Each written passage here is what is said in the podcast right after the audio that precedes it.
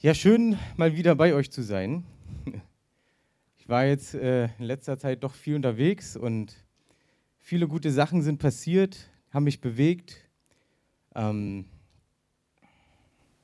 wir waren in Stuttgart zum Beispiel beim Kirchentag, haben dort gedacht, Mensch, beim Kirchentag, oder denken ja viele, da sind ja nur Christen, ne? da ist ja Kirchentag.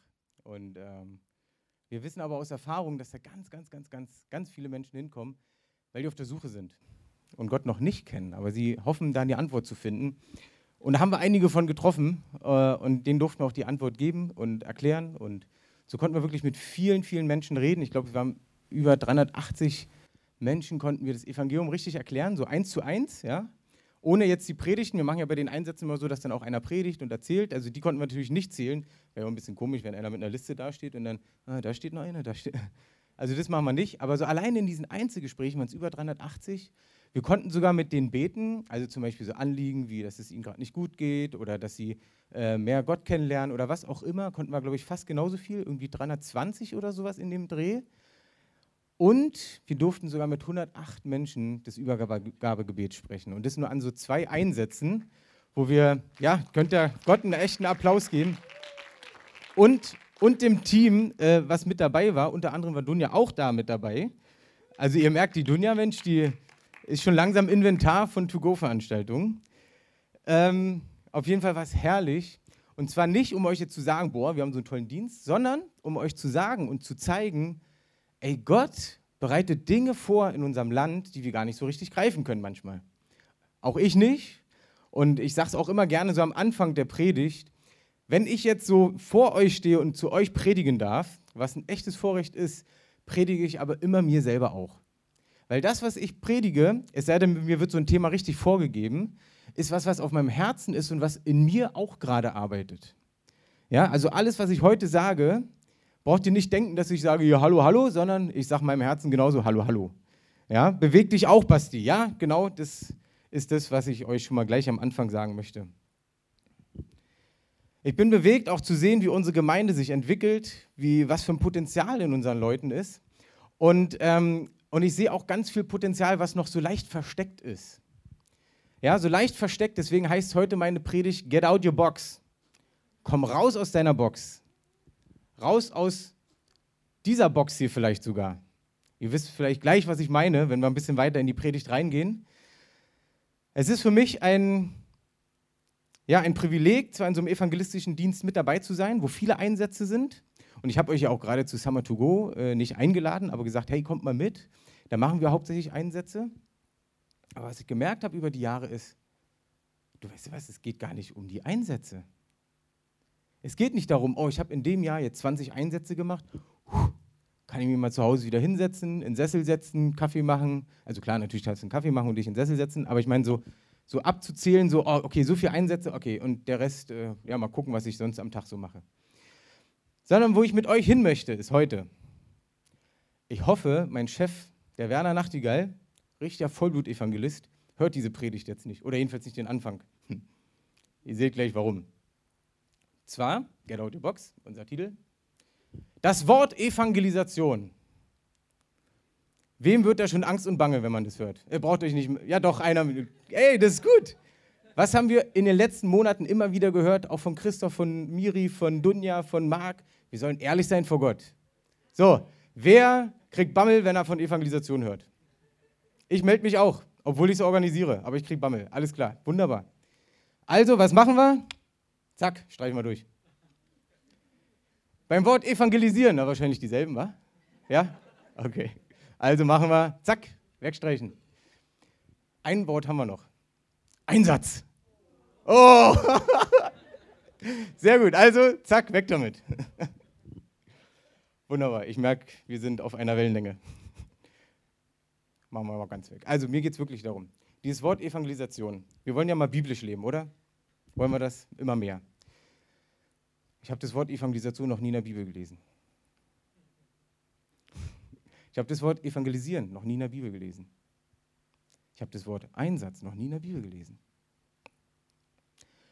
Was bedeutet das jetzt? Das heißt nicht, dass wir völlig falsche Dinge machen, weil es gibt ja den Evangelisten, den kennen wir alle, oder? Der Evangelist ist der, der die Menschen zu Jesus führt. Das ist der, der auf der Kanzel steht und den Sündern sagt, dass sie Sünder sind und dass sie umkehren müssen. Aber warte mal, Moment, wenn wir in die Bibel schauen, dann steht da eigentlich, dass die Evangelisten, die Propheten, die Pastoren, die Hirten, die Lehrer und alle, die dazugehören, dafür da sind, dass die Gemeinde zugerüstet wird.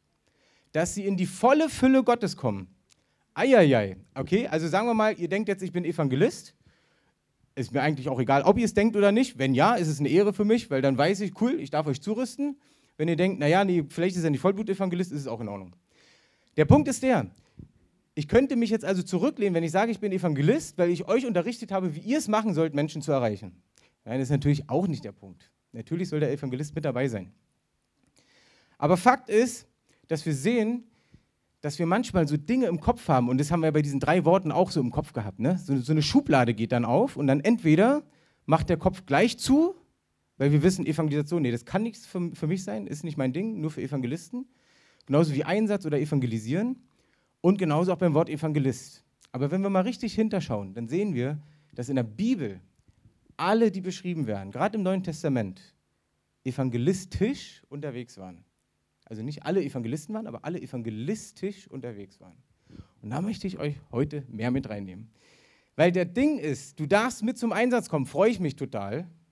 Auch gestern, wir waren mit so einer, wir hatten so einen Jugendtag von Gemeinsam für Berlin. Das Netzwerk heißt Berlin United, hatten wir Youth United. Ich glaube, am Abend waren irgendwas zwischen 300, 400 Jugendlichen da. Es war herrlich. Ich habe noch Muskelkater vom Rumspringen. Wahrscheinlich sind wir deswegen hier heute so rumgesprungen. Das kam so noch so mit, so, keine Ahnung. Äh, aber Fakt war, wir hatten einen Einsatz und es war so herrlich. Ihr hattet Taufe. Also ihr heißt, also wir eigentlich auch, aber ich war da involviert, deswegen war ich nicht mit bei der Taufe. Und auf dem Rückweg von der Taufe sind einfach ein paar Leute hier aus unserer Gemeinde am Alex vorbeigekommen und haben gesagt, ach na mich, die kennen wir doch, machen wir mal mit. Und standen mit dabei. Super. Freue ich mich, wenn Leute dazukommen. Aber wisst ihr, es geht mir nicht darum, euch zu einem Einsatz zu überreden, sondern wo, wo, wo ich euch überreden möchte, ist, dass ihr einen Unterschied macht in eurer Gesellschaft. Da, wo ihr seid. Weil wenn da das Herz am rechten, Fleck, äh, rechten Fleck ist, dann ist es für dich eine, eine Einfachheit, mal zu sagen, ach komm, einen Einsatz mache ich mal mit. Weil dein Herz ja schon in die Richtung geht, ey, da wo ich bin, möchte ich doch Menschen mit dem begegnen, was ich empfangen habe. Und das heißt nicht, dass du jeden Tag predigen musst. Ja? Da gehen wir heute ein bisschen drauf ein. Sondern es geht darum, dass wir einen Unterschied machen. Wer kennt Nietzsche?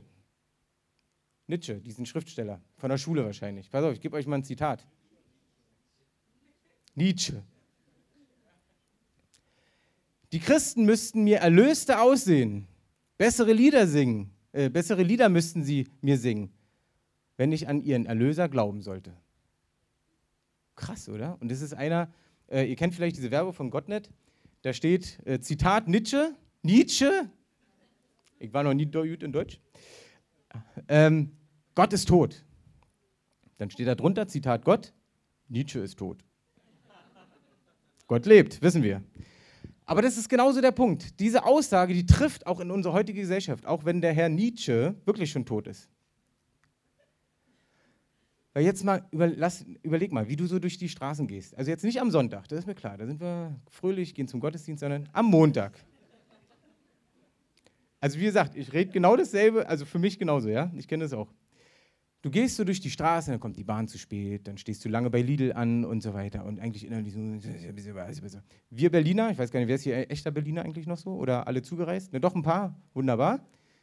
Wir sind so richtige Meckerköppe. Ja, wir können auch gar nicht wirklich loben. Man sagt höchstens so, ja, ja, geht schon oder könnte besser sein oder irgendwie sowas. Aber so richtig, ey, das hast du richtig gut gemacht, fällt uns ganz schwer zu sagen. So jetzt von der Gesellschaft her, von der Kultur her. Wir Christen können es natürlich schon besser, jedenfalls sonntags. Aber das ist genau der Punkt, ihr Lieben. Ich habe mich erkannt, wie ich im Alltag genauso rumgemotzt habe wie alle anderen Menschen dort draußen. Ich habe genauso über Leute gelästert wie alle anderen Menschen dort draußen. Ich habe genauso über Menschen gedacht und abwertend gedacht wie alle anderen Menschen dort draußen. Und irgendwann sprach Gott zu mir, ich weiß gar nicht mehr, ob durch eine Predigt oder mit einem Hammer, keine Ahnung. Basti, ja, Herr. Es war aber mal kein Sonntag. Und hat mir eigentlich gezeigt, Basti, sag mal, lebe ich in dir oder nicht? ja, dann leb doch mal so. Oh. Und dann habe ich gemerkt, dass mein Alltag sich verändern muss. Und ich bin immer noch am Lernen, frag meine Frau. Ich bin noch am Lernen. Natürlich, jeder, wir, wir lernen unser ganzes Leben lang. Wir werden auch immer wieder Fehler machen, aber wir dürfen immer wieder aufstehen. Gott gibt uns, immer die, Chance, zu ihm zu kommen, dass er uns rausholt. Aber was ich gemerkt habe, ist, und vielleicht findest du dich auch darin wieder, dass wir so in der Gesellschaft kaum Unterschied machen. Aber in Gottesdiensten oder abends bei Kursen oder bei Hauskirchen oder bei Gebetsabenden oder sonst was, da sind wir die Leuchte. Da kommen wir mit voller Kraft, weil wir ja für den Herrn unterwegs sind. Und ihr Lieben, das ist auch richtig, das ist gut. Ganz ehrlich, das ist für mich sogar wirklich wichtig. Ich mache auch morgens so eine Session einmal in der Woche. Ich merke, das ist wirklich wichtig, dass wir das tun. Aber es bringt wenig, wenn wir es nur dort tun. Und kaum kommen wir raus, sind wir wie unser alter Mensch, bevor wir Jesus kennengelernt haben. Und grummeln genauso rum wie alle anderen hier in unserem Land. Sondern lasst uns einen Unterschied machen. Ich habe dafür ein paar nette Beispiele mitgebracht. Die erste Gemeinde als Vorbild. Erste Gemeinde, wisst ihr, wo die steht? In Apostelgeschichte 2, 41 bis 47. Ich nehme jetzt mal so ein paar Verse raus. Hopp, war zu schnell. Entschuldigung, jetzt haben wir es. Und zwar im Vers 46, vielleicht könnt ihr die sogar mit aufschlagen, dann seht ihr auch, dass das wirklich zusammengehört. Es hilft immer. Ich habe immer gemerkt, früher ähm, habe ich immer nur zugehört und nie selber reingeguckt. Irgendwann habe ich gemerkt, Mensch, marker dir das mal an, was dich wirklich bewegt hat, dann weißt du auch wieder, wo es, also dann findet man schneller wieder. So, Apostelgeschichte 2. Und jetzt nehmen wir Nummer, ähm, was habe ich gerade gesagt? 47, ne? Ne, 46, alles klar. Und jeden Tag waren sie beständig und einmütig im Tempel und brachen das Brot in den Häusern, nahmen die Speise mit Frohlocken und in Einfalt des Herzens. Oh, das hört sich so gut an, oder? Sie waren täglich im Tempel. Sie waren täglich im Haus Gottes. Sie haben täglich Gottesdienst gefeiert. Sie haben täglich den Herrn angebetet. Haben sie mit Sicherheit gemacht. Aber weißt du eigentlich, warum sie täglich im Tempel waren? Weißt du das? Zu dieser Zeit, das war ja kurz nach Pfingsten und nach der Pfingstpredigt von, von Petrus, zu dieser Zeit war für die Apostel klar, sie sollen die Juden erreichen. Sie haben noch gar nicht auf die Heiden geguckt, sie haben nur auf die Juden geguckt. Und natürlich, jetzt sogar logisch, waren sie deswegen im Tempel. Sie haben nämlich im Tempel gepredigt. Sie haben die Leute im Tempel zu Jesus geführt. Die Juden haben sie zu Jesus geführt. Und damals wussten sie noch nicht, dass sie auch zu den Heiden sollen. Deswegen waren sie täglich im Tempel, weil sie wussten, das Ziel war, die Juden zu Jesus zu führen. Hast du das gewusst? Mir ist das neulich wie so Bing, wo ich so dachte, ja Wahnsinn, weil wir ganz oft in unserem Herzen sind wir so ausgerichtet, so viel wie möglich mit der Gemeinde zu tun. Und ja, es ist gut, ich liebe all unsere Kurse, die wir haben. Ich liebe all unsere Hauskirchen, die wir haben, weil ich weiß, wie wichtig das ist. Weil ich weiß, wir brauchen ein, ein Fundament, wo wir immer wieder zurückkommen können, wo wir verwurzelt sind, wo wir zugerüstet werden, wo wir ermutigt werden, damit wir klar im Leben weitergehen können. Amen dazu oder Amen? Okay. Und trotzdem sehe ich, dass sie deswegen im Tempel waren, weil sie die Juden erreichen mussten. So, jetzt gehen wir mal weiter. Da ist gleich die Antwort, ja? Weil weil sie die Juden erreichen wollten. Im Vers 47a, also der erste Teil, sie lobten Gott und waren angesehen bei dem ganzen Volk. Sie waren angesehen beim ganzen Volk. Jetzt überlege ich mir gerade nochmal, wenn sie jetzt täglich im Tempel sind, wie können sie beim ganzen Volk angesehen sein, wenn sie nur Gottesdienst machen? Geht doch gar nicht. Auch damals sind nicht alle zum Gottesdienst gegangen. Sind sie nicht. Ist genauso wie heute sind noch nicht alle zum Gottesdienst gegangen. Und die sind auch nicht alleine hingekommen. Sie waren angesehen beim Volk, beim Volk. Warum? Weil sie da, wo sie unterwegs waren, sagen wir mal von zu Hause auf dem Weg zum Tempel, haben sie den Unterschied gemacht in der Gesellschaft. Sie haben vielleicht sogar geholfen, einer alten Frau den Einkauf zu tragen, die Aldi-Tüte. Oder irgendwas anderes. Sie waren hilfsbereit, waren überall voller Liebe den Menschen gegenüber und haben den Unterschied gemacht. Deswegen waren sie angesehen beim Volk. Warum sollten sie denn sonst angesehen sein beim Volk?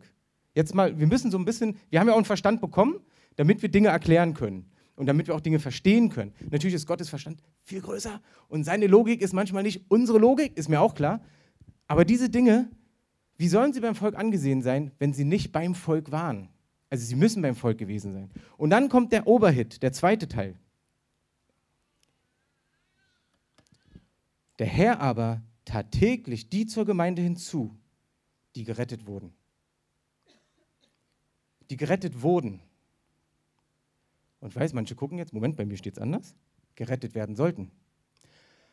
Das musst du mal in die Übersetzung gucken, das ist manchmal anders beschrieben. Ich habe das recherchiert in diesen üblichen Übersetzungen, die es so deutschlandweit gibt, so Bibelserver, kannst du immer ganz schnell durchklicken. ist ungefähr Hälfte, Hälfte. Die eine, die eine Übersetzung sagen, die gerettet wurden, wurden hinzugetan. Und die andere sagt, die gerettet werden sollten.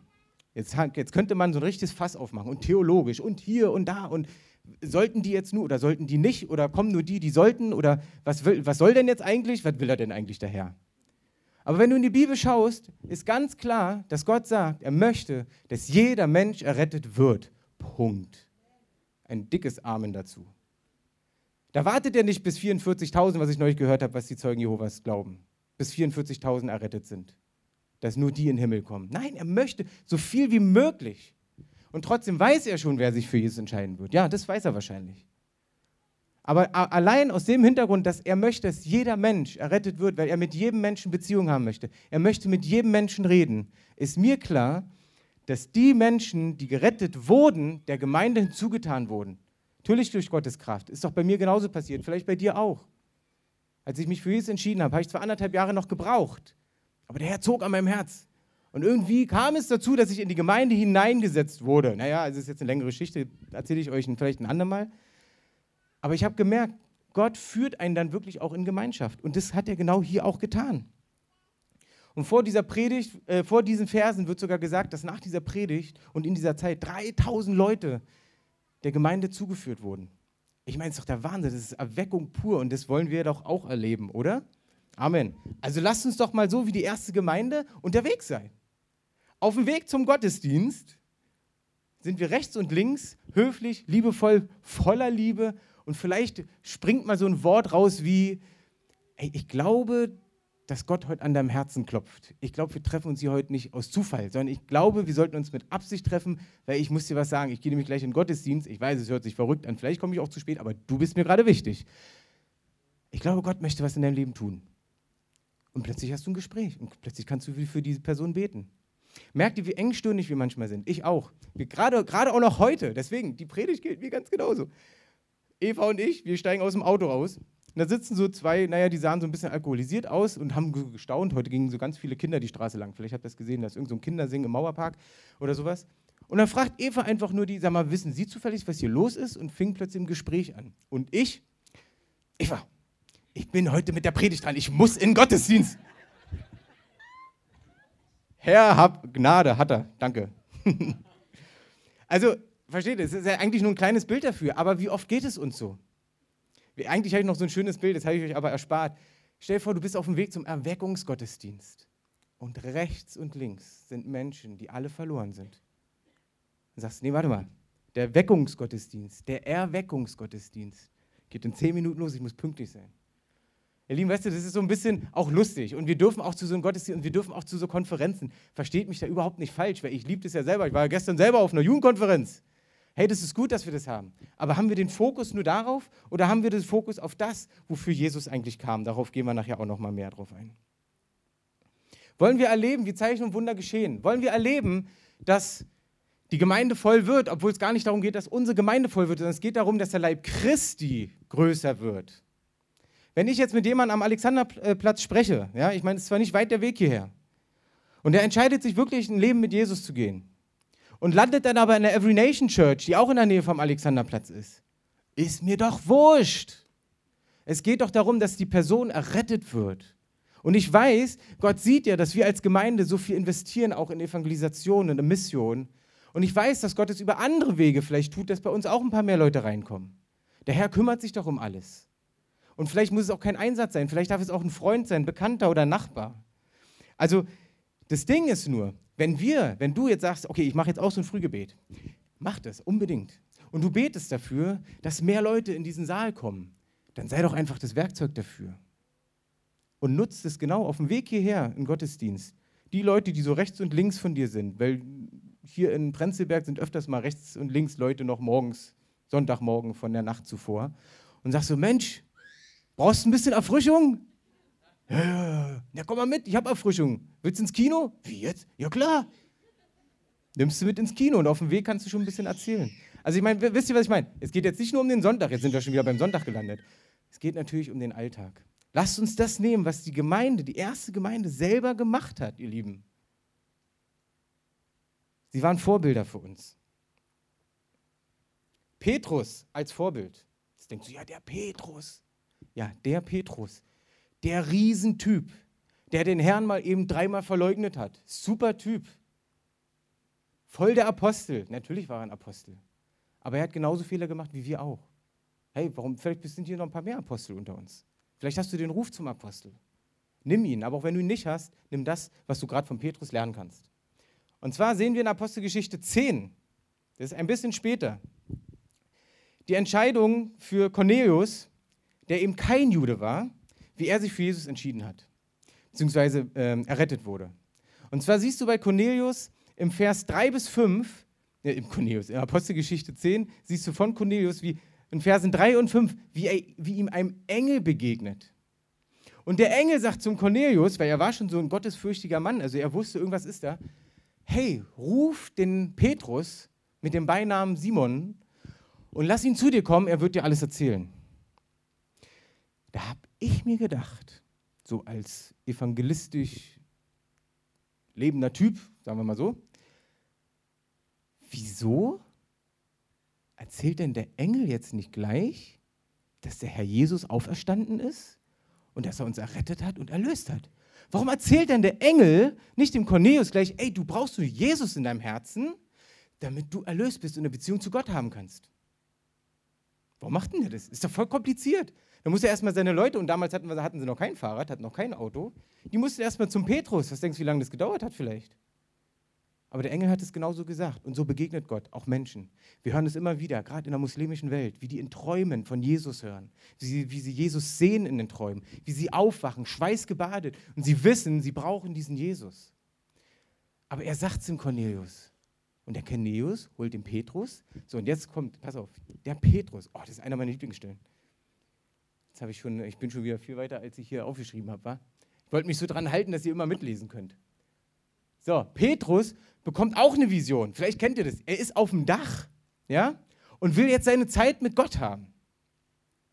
Auch dazu muss man wissen, dass es damals Tradition war, dass wenn man seine Gebetszeit hat, dass man oft oben war, auf den Dächern und so weiter. Das heißt, auch im Umkehrschluss, das war seine Zeit mit Gott. Vielleicht hast du auch so deine Zeiten mit Gott, die richtig gut sind und wichtig sind. Aber wie verbissen sind diese Zeiten mit Gott? In dieser Zeit, wo Petrus seine Zeit mit seinem Gott hatte, bekam er diese Vision, wo plötzlich so ganz viele Tiere runterfallen, ne? Und Gott zu ihm sagt, iss. Und er so, nee, nee, also Unreines esse ich nicht. Ich esse nur Reines. Und der Herr sagt, hey, was ich rein nenne, sollst du nicht unrein nennen. Und in derselben Zeit, wo er mit Gott redet, spricht plötzlich der Heilige Geist zu ihm und sagt, hey, geh runter, da warten Männer auf dich. Die suchen nach dir, du sollst mit ihnen gehen. Was macht Petrus? Alles klar, wird gemacht. Er hat gehört, was der Herr ihm gesagt hat. Und genau das ist der Punkt. Als dann Petrus zum Cornelius kam, hat er ihn erstmal ganz klar erklärt: Hey, ihr Lieben, eigentlich weiß ich, dass ich als Jude mit euch überhaupt nicht kommunizieren darf. Es recht nicht mit euch essen. Aber der Herr hat mir gesagt, dass er die Heiden genauso äh, erreichen möchte. Und erst ab da, und es war weit nach der ersten Gemeinde, also nach der Entwicklung der ersten Gemeinde, da wussten die Apostel, ey, die Heiden sollen wir auch erreichen. Und dann liest man die Apostelgeschichte. Die ist nicht so lang, aber die ist herrlich. Da kriegst du richtig Hunger. Jetzt nicht nach diesen Viechern, die Petrus gesehen hat, sondern nach diesen Zeichen und Wundern für die Menschen, die Gott noch nicht kennen. Und wenn du danach liest, dann siehst du plötzlich nicht mehr, dass die nur andauernd in den Tempeln waren, sondern sie waren in den Häusern. Sie sind in Dörfer gegangen, wo Menschen waren, die verloren sind. Da sind sie hingegangen. Das heißt, Petrus wurde aus seiner Tradition völlig rausgerissen, einmal von diesem Reinen und Unreinen, aber auch von seiner Zeit, die er eigentlich mit Gott hatte. Meine Frage an dich, an mich ist, was hält uns davon ab, das zu tun, was uns der Herr eigentlich wahrscheinlich schon seit Jahren sagt? wofür wir wahrscheinlich schon seit Jahren beten. Und wie gesagt, nochmal, ein Satz, schieb mal kurz zur Seite, obwohl ich euch immer dazu ermutigen würde, es zu machen. Nicht ein Satz, sondern wie ist dein Leben? Wozu bist du bereit, im Alltag für Jesus dazustehen? Bist du bereit, einem Nachbar oder einem Mitarbeiter, der schon seit Tagen richtig fertig aussieht, dich einfach mal zu trauen, nicht gleich, ey, du brauchst Jesus, dann geht's dir besser. Dann hast du ihn gleich verloren. Sondern einfach mal zu sagen, hey, wollen wir mal einen Kaffee trinken gehen? Ich lade dich auf einen Kaffee ein. Und dann geht ihr mal in der Mittagspause zusammen Kaffee trinken. Und dann redet ihr einfach mal. Weil man sitzt meistens nicht mit dem Kaffee gegenüber.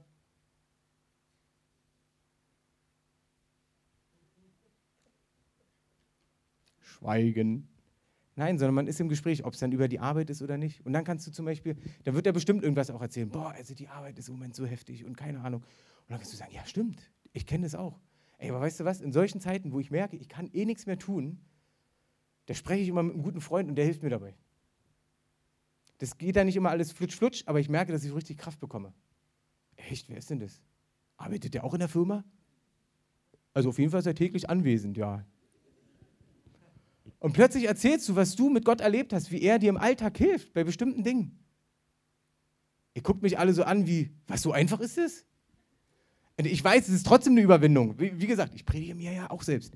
Ich weiß, es ist immer wieder eine Überwindung, auch darauf einzugehen. Aber wenn du nicht gleich von Gott reden willst, aber dann nutzt die Zeit, einfach mit der Person mal so zu reden. Dann fängst du halt an, eine Beziehung zu bauen. Muss ja nicht gleich dein bester Freund werden, aber vielleicht ein guter Arbeitskollege, ein guter Kumpel, und du kommunizierst mit denen immer mehr. Und vielleicht beim zehnten Treffen sagst du, und ihr sagt euch immer jetzt plötzlich Guten Morgen, was ihr vielleicht vorher noch nie gemacht habt. Und dann irgendwann beim zehnten, elften, zwölften Treffen vielleicht, dann merkst du, hey, jetzt ist doch jetzt so ein Vertrauen da, jetzt kann ich ihm doch einfach mal erzählen, woran ich glaube. Ja, das ist doch so easy, ihr Lieben. Es ist so easy, weil du hast doch, du hast doch was mit Gott erlebt. Du hast, du hast doch einen Grund, warum du an Gott glaubst, oder nicht? Das kannst du der Person erzählen. Ganz einfach. Da musst du noch nicht mal einen Einsatz machen. Da musst du noch nicht mal eine Tour bezahlen, die 200 Euro kostet. Obwohl es ja nicht mal viel ist für zehn Tage, wo du Essen und Trinken und Einsatz und Busse und sonst was alles hast. Sondern du kannst da, wo du bist, den Unterschied machen. Und dann wundert sich dein Chef, na sagen Sie mal, äh, Herr Decker, wieso sind Sie denn immer noch hier? Na, hier, mein Kollege hat heute so viel zu tun und ich dachte mir, bevor der jetzt eine ganze Stunde Überstunde macht, helfe ich ihm dabei? Da brauchen wir nur eine halbe Stunde. Ja, aber Moment mal, aber Sie machen da keine Überstunden. Nee, nee, ich helfe ihm ja nur. Du schreibst die Überstunden vielleicht gar nicht auf. Also nicht, dass ihr es machen müsst, aber wenn du das so vom Herzen her spürst, öffne dich mal für sowas. Ey, die kriegen die Leute mit, wie der hilft. Schreibt noch nicht mal die, die Stunden mit auf. Was ist denn das für ein Typ oder Typin? Sag mal, wie, wie, dann, dann, spricht sich das so rum. Mal, der hilft immer überall und der hilft da und hier und der ist immer auch so nett und kommt immer so fröhlich morgens schon an und keine Ahnung was. Und dann kriegst du automatisch Gespräche ob du dann bei der Überstunde mithilfst und dann mit der Person sprichst. Dann sagst du, ach du weißt, es ist gar kein Ding für mich. Weil ich merke, wenn Leute Hilfe brauchen, dann möchte ich helfen. Ja, wieso denn? Hey, bei mir wurde auch geholfen. Mir hat ein Freund richtig geholfen, aus einer echt dreckigen Situation. Ich weiß nicht, was du alles für Situationen hattest. Echt, was denn für ein Freund? Ja, das hört sich jetzt vielleicht ein bisschen komisch an. Willst du das wirklich wissen? Ja, na klar. Hey, aber das hört sich. Na komm, ich erzähl's dir. Aber verrat's keinem weiter. Nein, verrat's jedem weiter. Und dann erzählst du, was du mit Gott erlebt hast. Hey, das ist so easy, wir müssen es nur tun. Ich muss euch echt ein bisschen, nicht mit dem Finger, sondern, ihr Lieben, wir wollen Erweckung in unserem Land. Und alle wissen, es fängt eigentlich mit uns an. Und trotzdem beten wir nur dafür. Aber wir tun es nicht. Wir tun es nicht, weil wir uns nicht trauen. Und ich kenne das. Menschenfurcht, all diese Dinge. Aber wir sehen immer wieder in der Bibel, Apostelgeschichte, dass die Apostel, die Jünger, die sind losgegangen, die haben es einfach gemacht. Und die haben auch zwischendurch Zeiten gehabt, auch äh, relativ kurz nach der Ausgießung des Geistes, haben die richtig Schiss gehabt. Aber die haben wirklich Schiss gehabt. Hier in Deutschland, wir haben es ja easy, wir, wir melden eine Demo an und können von Jesus erzählen. Der wird kein Stein geschmissen, nichts. Da kommt mal vielleicht ein Betrunkener vorbei. Das war's. Die damals haben richtig Zoff gekriegt. Und zwar von den obergelehrten Juden die haben richtig Stress gehabt und der Hohe Rat hat ihnen richtig gedroht, ihr dürft es nicht mehr tun. Und dann kommt die Bibelstelle, wo alle Christen drauf warten. Alle warten drauf. Und zwar, sie kommen zusammen und sie beten und ein Erdbeben kommt. Und der Geist Gottes kommt. Und plötzlich sind sie freimütig. Und sie gehen und sie evangelisieren und erreichen die Menschen. Ihr Lieben, der Geist Gottes ist schon längst ausgegossen gewesen bei ihnen. Übrigens bei dir auch. Wir haben alles bekommen und ich weiß, dass wir noch nicht alles gegriffen haben. Ich genauso nicht. Aber sich darauf, darauf zu warten, bis jemand ein Erdbeben kommt, was, glaube ich, unseren Kinobesitzern nicht so gut gefallen würde, bis ein Erdbeben kommt und du wieder neu gefüllt wirst, möchte ich dich mal ermutigen, mach doch einfach mal was, was du dich vorher noch nie getraut hast. Und wenn du es alleine nicht traust, dann mach es doch mal mit jemandem, der sowas macht. Zum Beispiel bei so einer Tour. Da lernst du es, einfach mal einen Schritt mehr zu machen. Und wenn du merkst, geht nicht, okay, dann kannst du wieder einen Schritt zurück machen. Hast du doch nichts verloren. Bis jetzt haben wir immer gemerkt, einer hat einen Schritt gemacht, ganz vorsichtig. Zweiten Tag vielleicht auch noch, so ganz vorsichtig. Und dann plötzlich haben sie gemerkt, krass, der Herr benutzt mich ja. Nee, warte, weiter. Und dann die nächsten Schritte und nächsten Schritte. Und die Leute haben plötzlich gemerkt, ey, in was für einem Fluss du unterwegs bist, wenn du dich auf Gott ausrichtest. Und dann kommen wir schon fast zum nächsten Punkt. Oh, ist ja Akrobatik hier. Was habe ich denn jetzt für euch? Jesus als Vorbild. Der Jesus ist so mein Lieblingsheld in der Bibel. Bei dir auch? Also bei dir auch. Der Jesus hat eigentlich so drei Dinge gemacht, die er vereint hat. Und Jesus hat gesagt, wir sollen dieselben Dinge tun wie er und sogar noch größere. Jetzt zeige ich dir mal, was er alles gemacht hat. Er hat Menschen erreicht. Und zwar siehst, äh, kannst du lesen in Matthäus 9, Vers 12, dass er gekommen ist für die Sünder, also 12 und 13, für die Sünder und nicht für die Gerechten. Hm, jetzt muss ich mal überlegen. Wer ist denn alles gerecht? Die, die Jesus schon kennen. Wenn du Jesus in deinem Herzen aufgenommen hast, bist du gerecht vor Gott. Ist es so? Amen? Ja? Okay. Jetzt weiß ich, dass Gott an unserem Herzen weiter arbeitet.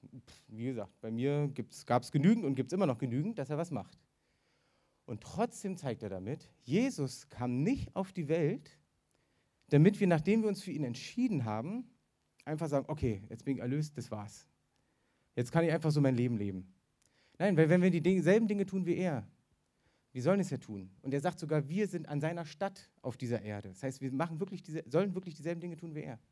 Es ist für uns genauso, dass wir den Sündern begegnen sollen. Jesus war bei den Sündern, wo die Juden dachten, das kannst du doch nicht machen. Das sind Zöllner und sonst was. Aber er sagt, ja, genau deswegen bin ich da, weil es die Sünder sind, die brauchen Errettung. Er sagt genauso, ich bin nicht gekommen für die Gesunden, sondern für die Kranken, weil Jesus heilt. Auch da wieder.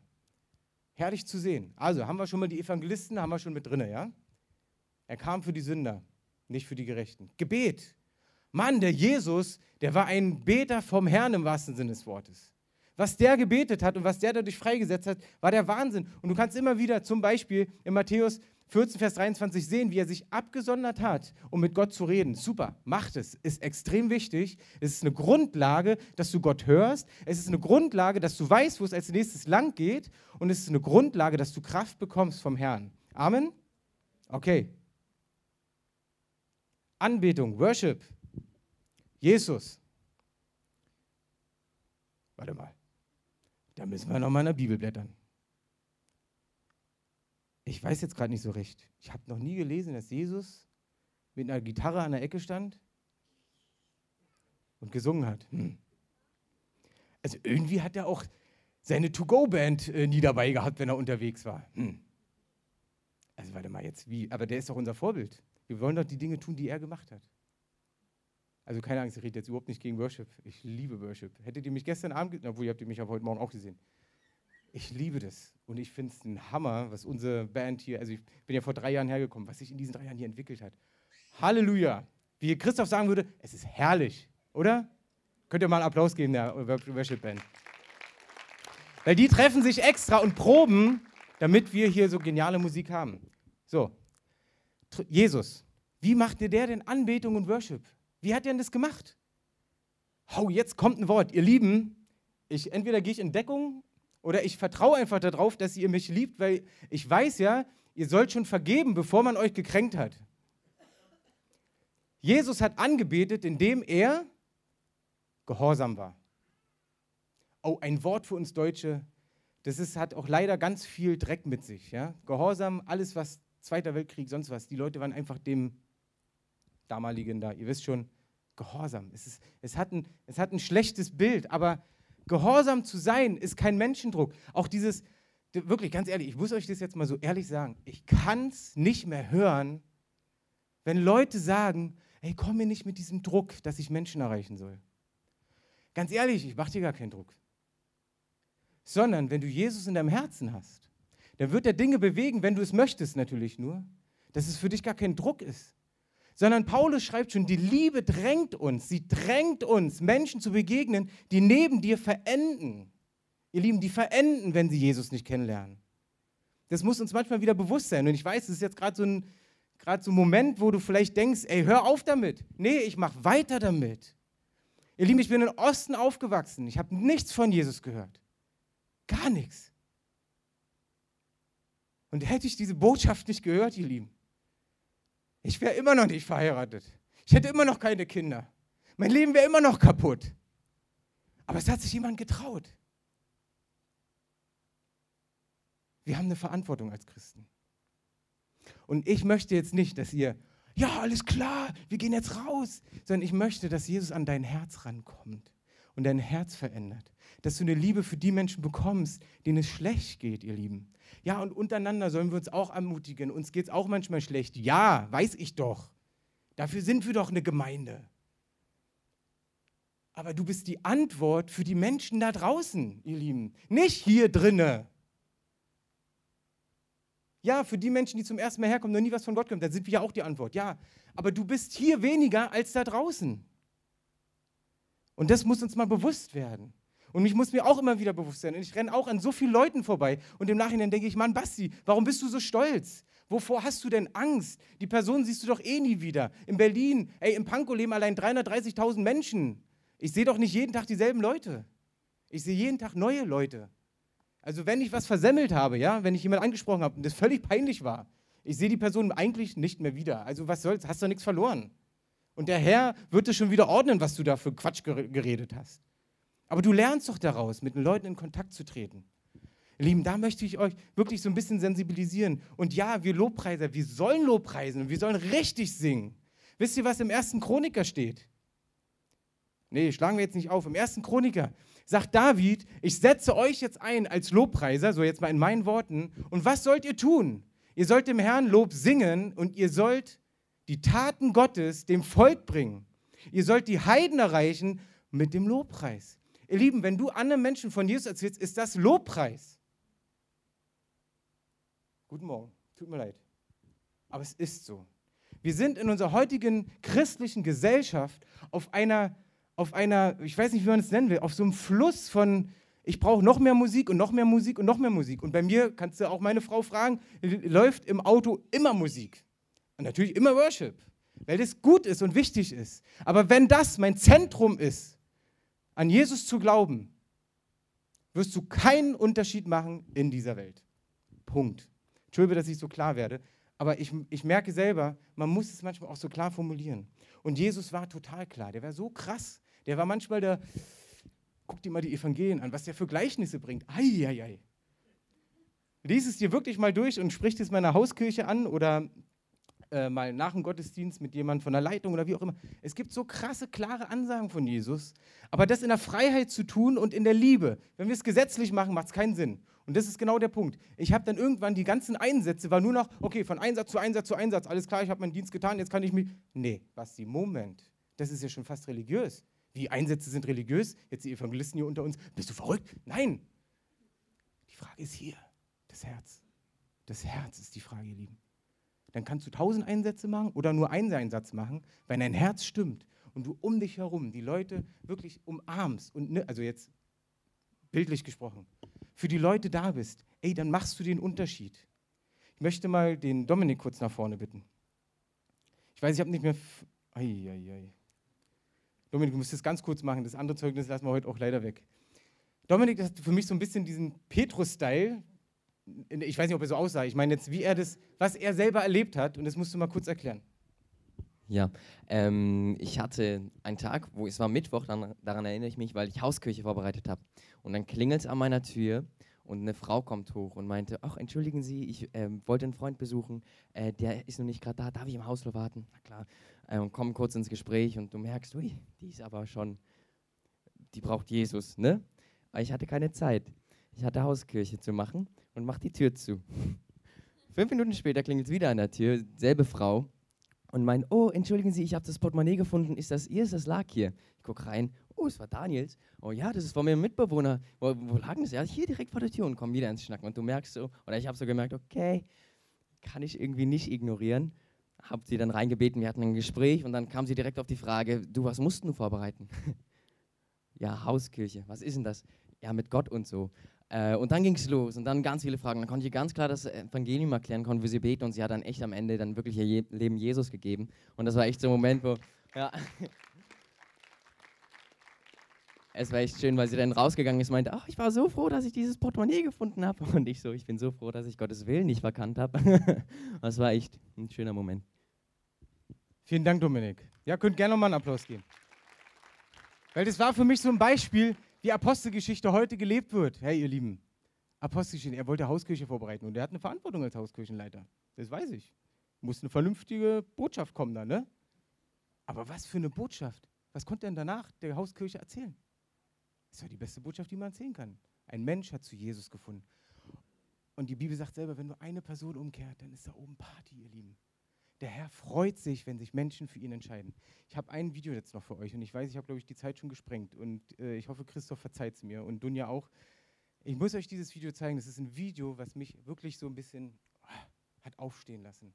Es ist ein, ach, ich sage nicht zu viel. Das, das Disciple-Ding.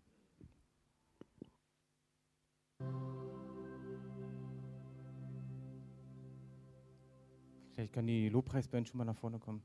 Lieben, das ist genau das, was ich so meinte. Ne? Es geht gar nicht um Worship und um diese Sachen, dass die schlecht sind. Überhaupt nicht. Und wir brauchen auch unsere Programme in unseren Gemeinden. Aber ist es unser Fokus? Oder ist unser Fokus für Jesus zu leben und das weiterzugeben, was er uns gegeben hat? Dann machst du die Dinge rechts und links in der Gemeinde, machst du mit links. Und ich glaube, dass es so ein Moment ist, wo du selber mit Gott drüber reden kannst. Ich glaube, dass wir einen Moment haben, wo du Gott fragen kannst, Herr, was kann ich bei mir verändern? Und ich frage mich das wirklich immer wieder. Du kannst auch meine Frau fragen. Ich frage es mich immer wieder. Und jetzt nicht, weil ich es so toll mache, überhaupt nicht. Ich mache so viele Fehler. Aber ich merke immer wieder, hätte ich von Jesus nicht gehört, wäre ich nicht errettet, würde ich hier heute nicht stehen, könnte ich nicht anderen Menschen von Jesus erzählen. Weißt du, wie herrlich das ist, wenn Freunde von dir plötzlich zu Jesus finden? Ich könnte euch da auch wieder mehr Geschichten erzählen, aber die, die Zeit ist vorbei dafür, gerade. Aber in der Zeit, wo Andreas uns jetzt spielt, bitte ich euch, macht mal die Augen zu. Macht mal die Augen zu, bitte. Geist Gottes, ich bete, dass du jetzt zu Einzelnen sprichst. Bete, dass du erstmal mit voller Liebe kommst. Dass hier null Verdammnis ist. Null. Alle Verdammnis muss jetzt weichen. Jeder, der überführt wurde, soll nicht in Verdammnis verfallen. Ich verbanne jetzt jede Verdammnis, weil wenn du erkennst, dass du Dinge hättest anders machen können, steht Gott da und sagt, komm, nimm meine Hand, ich helfe dir dabei. Ich helfe dir dabei. Meine Frage ist an dich heute Morgen. Lass die Augen noch zu. Möchtest du einen Unterschied machen? Möchtest du in ein neues Level hineinkommen, wo du den Unterschied machst? Wo der Leib Christi immer größer wird, weil du die Liebe, die du empfangen hast, einfach an Menschen weitergibst die ihn noch nicht kennen. Und im Namen des Christus, ich bete, dass du, Geist Gottes, es jetzt in den Herzen bewirkst.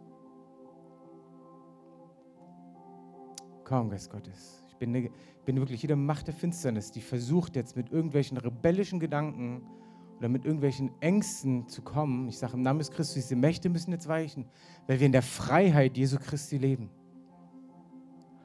Ich möchte sogar, dass du noch einen Schritt machst bitte dich mal, wenn du jetzt hier bist, und von mir aus ist es nur einer, ich möchte wirklich nur, dass du es vom Herzen her tust und nicht, weil jetzt vielleicht drei, vier Leute runterkommen, sondern ich möchte, dass du es tust, weil es in deinem Herzen gerade geboren wurde.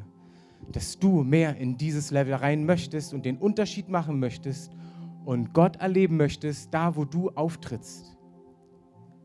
Ihr Lieben, die Waffenrüstung, die geistliche Waffenrüstung ist beschrieben dass wenn du nur einen Teil davon nicht hast, bist du angreifbar für die finstere Macht.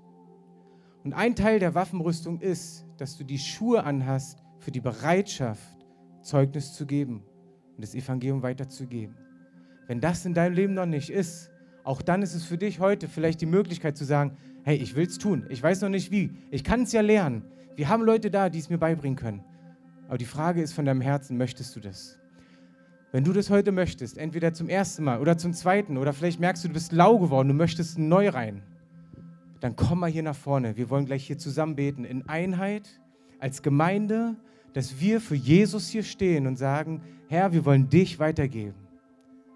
Dann bitte ich dich, komm hier nach vorne, sei mutig und lass für dich beten, dass du dort neu entfacht wirst von der Kraft Gottes.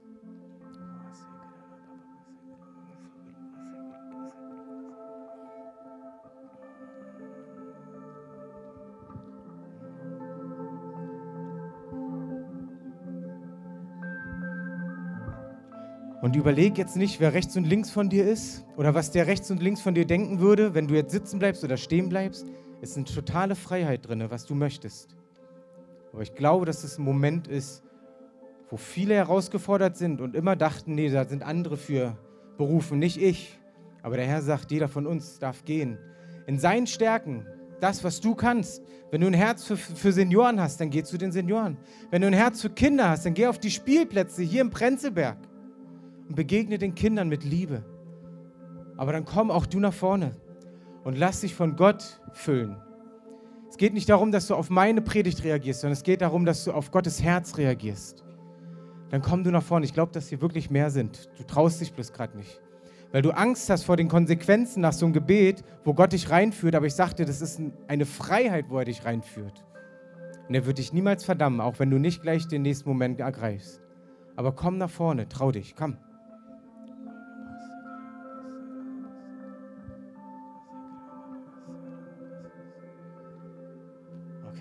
Vater im Himmel, ich danke dir für jeden Einzelnen, der hier vorne steht und der sagt, ich möchte einen Unterschied machen.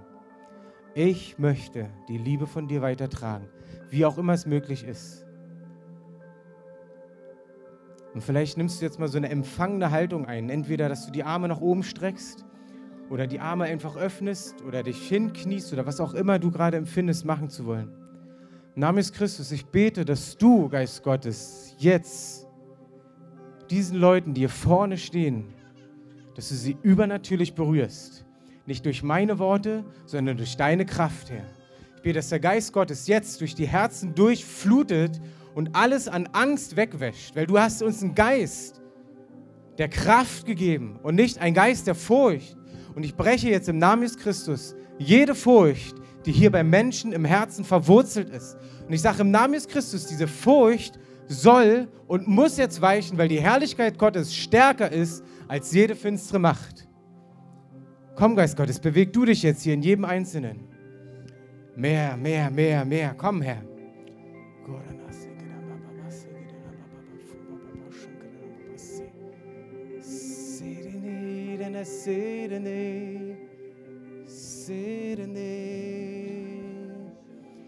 Vielleicht die, die sitzen, ihr könnt vielleicht einfach die Hände ausstrecken und einfach für sie mitbeten, entweder in Sprachen oder das, was du beten möchtest. Ich gehe jetzt hier gleich nochmal durch, so einzeln nochmal die Hände auflegen und ich weiß, dass Gott es tut. Es geht hier nicht um mich, sondern es geht um Gottes Herz. Aber sei du doch so frei und streck die Hand aus, damit die Leute hier was erleben, wo Gott sie in eine neue Dimension bringt. Und wenn du jetzt gerade merkst, ja, Moment mal, da will ich ja eigentlich auch noch, dann kannst du noch dazukommen. Aber Herr, ich bete, dass du jetzt dein Werk tust.